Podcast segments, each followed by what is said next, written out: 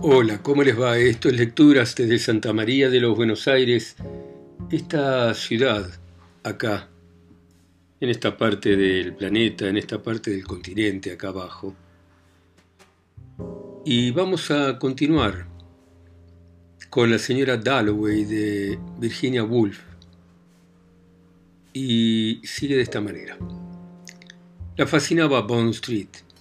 Muy de mañana Bond Street en plena temporada las banderas que ondeaban, las tiendas, sin resplandor, sin demasiado exceso. Tui de la tienda donde su padre se había comprado los trajes durante 60 años, unas cuantas perlas, salmón encima de un pedazo de hielo. Eso es todo, dijo mirando la pescadería, eso es todo, repitió, y se paró un momento ante la vidriera de la guantería donde antes de la guerra te comprabas unos guantes que eran perfectos. Y su tío William, viejo, solía decir que a una dama se la conoce por los guantes y por los zapatos. Una mañana a mitad de la guerra se dio vuelta en la cama. Había dicho, ya tuve bastante. Zapatos y guantes.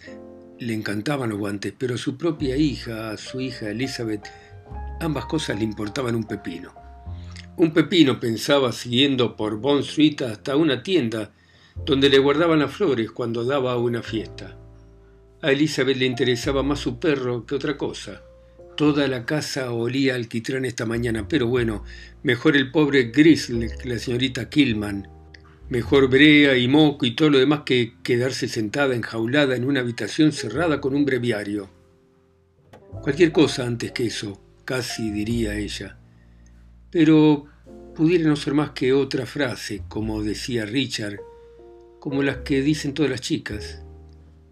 Podía ser que se hubiera enamorado, pero ¿por qué de la señorita Killman?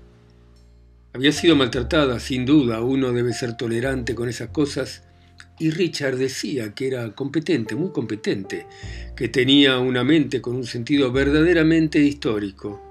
Eran inseparables de todas maneras, y su propia hija, Elizabeth, iba a comulgar, y en cuanto a cómo vestía, cómo trataba a la gente que venía a almorzar, no le importaba en absoluto, ya que según su experiencia, la religión y el éxtasis religioso volvía dura a la gente y a las grandes causas también, ensombrecía los sentimientos, porque la señorita Killman haría cualquier cosa por un ruso, se dejaría morir de hambre por un austríaco, pero en la intimidad, infligía torturas, realmente auténticas torturas, insensible como era, con un eterno impermeable verde. Año tras año llevaba sudando ese impermeable verde. Nunca pasaba más de cinco minutos sin que te hiciera sentir que ella era superior y vos eras inferior. Lo pobre que era, lo rico que eras, lo mal que vivía en su barriada miserable, sin un almohadón, sin una cama, ni siquiera una alfombra, ni cosa parecida, su alma carcomida por la pena que llevaba clavada, la echaron del colegio durante la guerra, pobre, desgraciada, amarga, porque no era ella lo que uno odiaba, sino la idea de ella, que sin duda englobaba cosas que eran completamente ajenas a la señorita Killman. Se había convertido en uno de esos fantasmas contra los que uno lucha por la noche, uno de esos fantasmas que se levantan ante nosotros y nos chupan la sangre de toda la vida, tiranos, dominadores, pero sin duda con otro lance de la fortuna, si los negros hubieran superado a los blancos. Hubiera querido a la señorita Killman, pero no en esta vida, no, en esta vida no. Le molestaba, sin embargo, llevar ese brutal monstruo revolviéndose en su interior. Oír el crujido de las ramas, sentir los cascos de los caballos golpeando el suelo de aquel bosque cubierto de hojas, el alma, ya nunca estar satisfecha ni completamente segura porque en cualquier momento podía revolverse la bestia, ese odio que sobre todo desde que había enfermado tenía el poder de darle la sensación de que le dañaban la espalda, que la arañaban, que le causaba un dolor físico, y conseguía que el placer en la belleza, en la amistad, en ser amada, en estar a gusto, en hacer de su casa algo encantador, se derrumbara, se quebrara, temblara, como si verdaderamente hubiera un monstruo mordiendo las raíces, como si toda la armadura de felicidad no fuese más que golatría. Este odio. Tonterías. Tonterías gritaba para sus adentros mientras empujaba la puerta de Mulberry, la floristería. Entró alta, ligera, erguida y fue saludada instantáneamente por la señorita Pym, con su cara de perro y las manos rojas como si las hubiese metido con las flores en agua fría.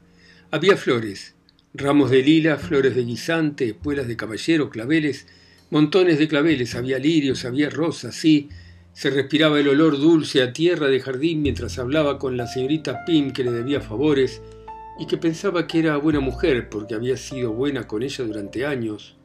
Muy buena, pero estaba vieja. Este año movía la cabeza de un lado a otro entre rosas y lirios y metía la cara con los ojos cerrados en las matas de lilas para aspirar, tras el tumulto de la calle, el dolor exquisito, la frescura deliciosa. Y luego, al abrir los ojos, qué frescas estaban las rosas, como sábanas recién planchadas en su bandeja de mimbre.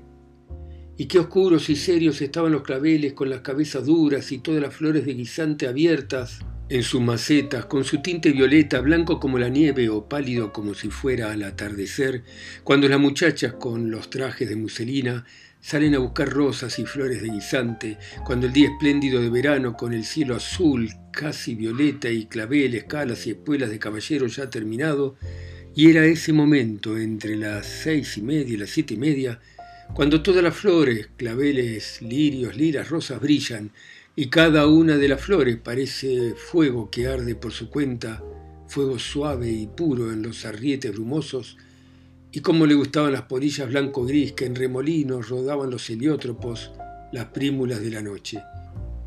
Y así mientras recorría los jarrones con la señorita Pim eligiendo, tonterías, tontería, se decía cada vez en un tono más suave, como si esta belleza, este colorido, esta fragancia y el hecho de que la señorita Pim la quisiera, confiara en ella, fuera una ola que dejaba que le invadiera, para así poder terminar con aquel odio, aquel monstruo, para dominar todo y cuando la ola la estaba elevando más y más, ¡ay! Sonó un disparo en la calle. Vaya con los automóviles, dijo la señorita Pim, mientras iba hacia la vidriera a mirar hacia afuera y volvía con una sonrisa como de disculpa y las manos llenas de flores de guisante, como si ella fuese la culpable de todos esos autos, de todos esos neumáticos de automóviles. La explosión violenta que sobresaltó a la señora Dalloway y que hizo que la señorita Pim fuera a la vidriera y se disculpase venía de un auto que se había detenido junto al cordón, precisamente frente a la vidriera de Mulberry. Los paseantes que, cómo no, se pararon a mirar apenas tuvieron tiempo de ver un rostro de trascendencia sobre la tapicería gris clara antes de que una mano masculina corriese la cortina y ya no se vio nada sino un rectángulo gris claro. Y así todo al momento empezaron a circular rumores de Bond Street a Oxford Street por un lado, hasta la perfumería de Atkinson por otro, invisibles, inaudibles, como una decidida nube, como un velo sobre la loma y cayendo con algo de sobriedad repentina de la nube y con su misma sobriedad sobre unas caras que un momento antes estaban completamente alteradas. Pero ahora el misterio las había rozado con su ala, habían oído la voz de la autoridad, el espíritu de la religión que flotaba en el aire con los ojos vendados y los labios abiertos, pero nadie sabía qué cara era la que habían visto. ¿Era el príncipe de Gales? ¿Era la reina? ¿Era el primer ministro? ¿De quién era esa cara? Nadie lo sabía. Edgar Watkins, con su tubo de plomo arrollado al brazo, dijo con claridad y con burla, el coche del primer ministro. Septimus Warren Smith, incapaz de cruzarlo yo, Septimus Warren Smith, de unos 29 años, pálido, la nariz picuda, zapatos marrones y un abrigo viejo y ojos castaños que temían que a su vez provocaban temor en los ojos de los desconocidos. El mundo levantó su látigo. ¿Dónde golpeará? Todo había llegado a un punto muerto. Los ruidos de los motores sonaban como un latido irregular que recorre un cuerpo de abajo arriba. El sol se puso extraordinariamente caliente porque el automóvil se había detenido ante la vidriera de Mulberry. Las ancianas del piso de arriba de los ómnibus abrían sus negras sombrillas y aquí y allá una sombrilla roja, verde, se abría con su chasquido.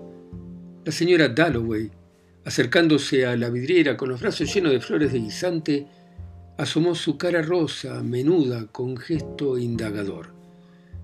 Todos miraban el auto, Septimus lo miraba. Unos chicos en bicicletas desmontaron de un salto. El tráfico se paró, y ahí seguía el auto parado, las cortinas corridas, con un curioso dibujo impreso como un árbol, pensó Septimus, aterrado por esta concentración gradual de todas las cosas ante sus ojos, como si algún horror hubiese subido a la superficie y estuviese a punto de inflamarse de repente. El mundo temblaba, amenazaba con estallar en llamas, vibraba. Yo soy el que está impidiendo el paso, pensó. ¿Acaso lo señalaban? ¿Acaso no lo miraban? ¿Acaso no estaba ahí parado, clavado en la acera por algún motivo? ¿Pero por qué? Vamos, Séptimo, sigamos, dijo su mujer, una mujer pequeña, de grandes ojos, en una cara angulosa estrecha, una chica italiana. Pero la propia Lucrecia era incapaz de apartar la vista del dibujo del árbol de las cortinas y del auto. ¿Sería la reina la que estaba allí, la reina que salía de compras? El chofer, que llevaba un rato abriendo algo, dando vueltas, cerrándolo, ocupó su asiento. Vamos, dijo Lucrecia. Pero su marido, porque llevaban cinco o seis años de casado, dio un salto. Bueno, está bien, enojado como si lo hubiese interrumpido. La gente se tiene que dar cuenta, la gente tiene que ver. La gente, pensó, mientras miraba el gentío embelesado por el auto, a los ingleses, con sus hijos, sus caballos y su ropa, a quienes de alguna manera admiraba, pero ahora no eran más que gente, porque Septimus había dicho me voy a matar, una frase horrible, y si lo hubieran oído, miró la gente. Auxilio, socorro, quería gritarles a los chicos de la carnicería, las mujeres, socorro. El año pasado, sin ir más lejos, en el embankment, Septimus y ella estaban arropados bajo el mismo abrigo, y como Septimus no hacía más que leer el diario en lugar de hablar con ella, se lo arrancó sin importarle nada, riéndose en las barbas del viejo que los vio. Pero el fracaso siempre se esconde. Tendría que llevárselo a algún parque. Ahora vamos a cruzar, dijo ella. Tenía derecho a su brazo, aunque fuera insensible. Él se lo daría a ella, que era tan impulsiva, tan sencilla, tan solo 25 años, sin amigos en Inglaterra, que había dejado Italia porque lo amaba, a él, un trozo de hueso. El auto, su aire de reserva, las cortinas corridas, siguió viaje hacia Piccadilly y todavía seguía siendo el centro de las miradas, todavía provocaba en las caras a ambos lados de la calle el mismo aliento oscuro de veneración, ya fuese por el príncipe, el primer ministro o por la reina, nadie lo podía saber. La cara, lo que se dice la cara, solo la habían visto tres personas durante unos segundos. Incluso el sexo era objeto de pelea, pero no había duda de que la grandeza estaba sentada dentro. La grandeza pasaba por allí, oculta, Bond Street abajo, cerca, al alcance de la mano de la gente corriente, que quizá estuviese ahora, por primera y única vez, a punto de hablar con la reina de Inglaterra, el símbolo permanente del Estado, que se dará a conocer a los investigadores que buscan en las ruinas del tiempo, cuando Londres sea solo un camino cubierto de pasto, y todos esos que se apresuran por la vereda este miércoles por la mañana no sean sino huesos, entre cuyo polvo aparezcan unas cuantas alianzas y emplomaduras dentales de oro, de muelas picadas. Entonces se sabrá de quién era la cara del automóvil. Probablemente sea de la reina, pensó la señora Dalloway mientras salía de Mulberry con las flores. La reina. Y por un momento adoptó una postura de extrema dignidad, ahí parada, junto a la florería bajo el sol, mientras pasaba el coche lento con las cortinas corridas, la reina de camino a algún hospital, la reina inaugurando una kermés, pensó Clarisa. El bullicio era importante para la hora que era. Ascot, Hurlingham, Lords, ¿Qué pasaba? se preguntaba, porque la calle estaba bloqueada. La clase media británica, sentado a lo largo del piso superior de los micros con paraguas y paquetes, sí, incluso con pieles, en un día como este, pensó Clarisa, era más inconcebible y más ridícula de lo que uno pudiese imaginar. Y hasta la reina estaba parada. La propia reina tenía el paso cortado.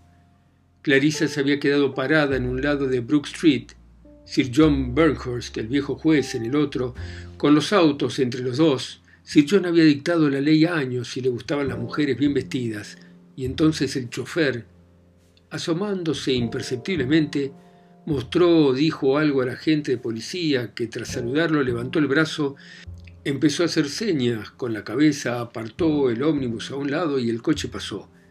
Lenta y de manera silenciosa, siguió su camino. Clarisa lo adivinaba, Clarisa por supuesto lo sabía, había visto algo blanco, redondo, mágico en la mano del sirviente, un disco con un nombre escrito, el de la reina, el del primer ministro, el príncipe de Gales, el cual con la fuerza de su propio lustre se había abierto paso como un hierro caliente.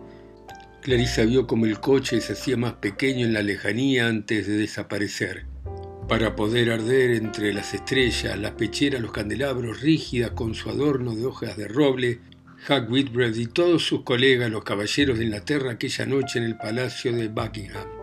También Clarisa daba una fiesta. Se estiró un poco, así iba a estar ella, en lo alto de la escalera. El coche se había ido, pero había dejado tras él una onda tenue que fluía por las tiendas de guantes, por las casas de sombreros y sastrerías a ambos lados de Bond Street. Durante 50 segundos todas las cabezas apuntaron en la misma dirección, la ventanilla, mientras elegían guantes hasta el codo más arriba, color gris pálido o color verde. Las señoras se interrumpieron. Al terminar la frase algo había sucedido, en algunos casos algo de tan poca importancia que su vibración no la podía registrar ningún instrumento matemático, por muy capaz que éste fuera de transmitir sacudidas y terremotos hasta China. Y eso que era rotundo de manera impresionante y a la vez emotivo, por cuanto que su efecto se dejaba sentir en todo el mundo, porque en todas las astrerías y las casas de sombrero los clientes, extraños entre sí, se miraron y pensaron en los muertos, en la bandera, en el imperio. En la taberna de una calle miserable alguien de las colonias insultó contra la casa de Windsor, lo que derivó en más insultos, en jarras de cerveza rotas y una revuelta general que resonó como un eco al otro lado de la calle hasta llegar a los oídos de las chicas que estaban comprando lencería, lazos de seda pura para sus casamientos, porque la agitación que el coche provocaba a su paso rasgaba y tocaba algo muy profundo. Deslizándose por Piccadilly, el coche dobló por St. James Street. Unos hombres trajeados, robustos, altos, con sus chaqués y levitas, sus pañuelos blancos y el pelo peinado hacia atrás, que por razones difíciles de pensar estaban de pie en el mirador de White, las manos tras la cola del chaqué, vigilando, percibieron instintivamente que la grandeza pasaba ante ellos y que la luz pálida de la presencia inmortal descendía sobre ellos como había descendido sobre Clarissa Dalloway.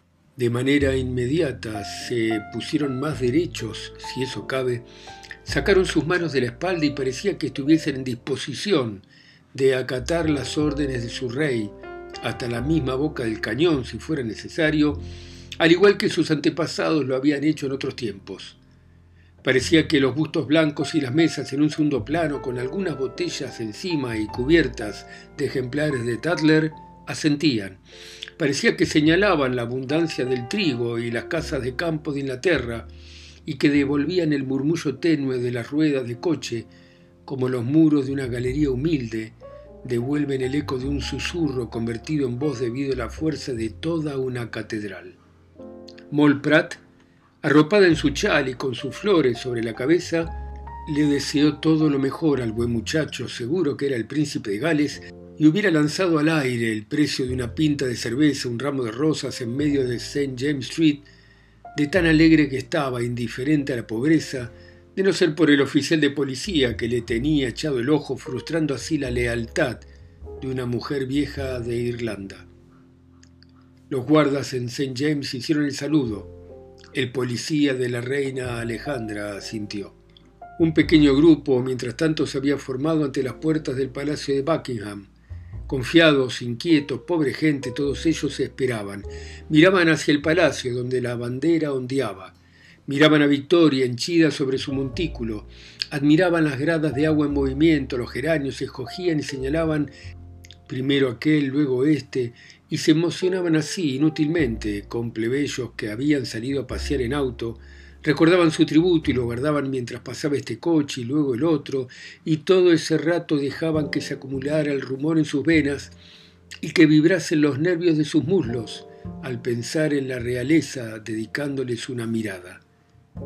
La reina inclinándose, el príncipe saludando, al pensar en la vida maravillosa que tenían los reyes por gracia divina, en las caballerizas reales y las excelsas reverencias, en la vieja casa de muñecas de la reina, en la princesa María casada con un inglés y el príncipe, ah, el príncipe, se parecía extraordinariamente, decían, al viejo rey Eduardo, pero era mucho, mucho más delgado.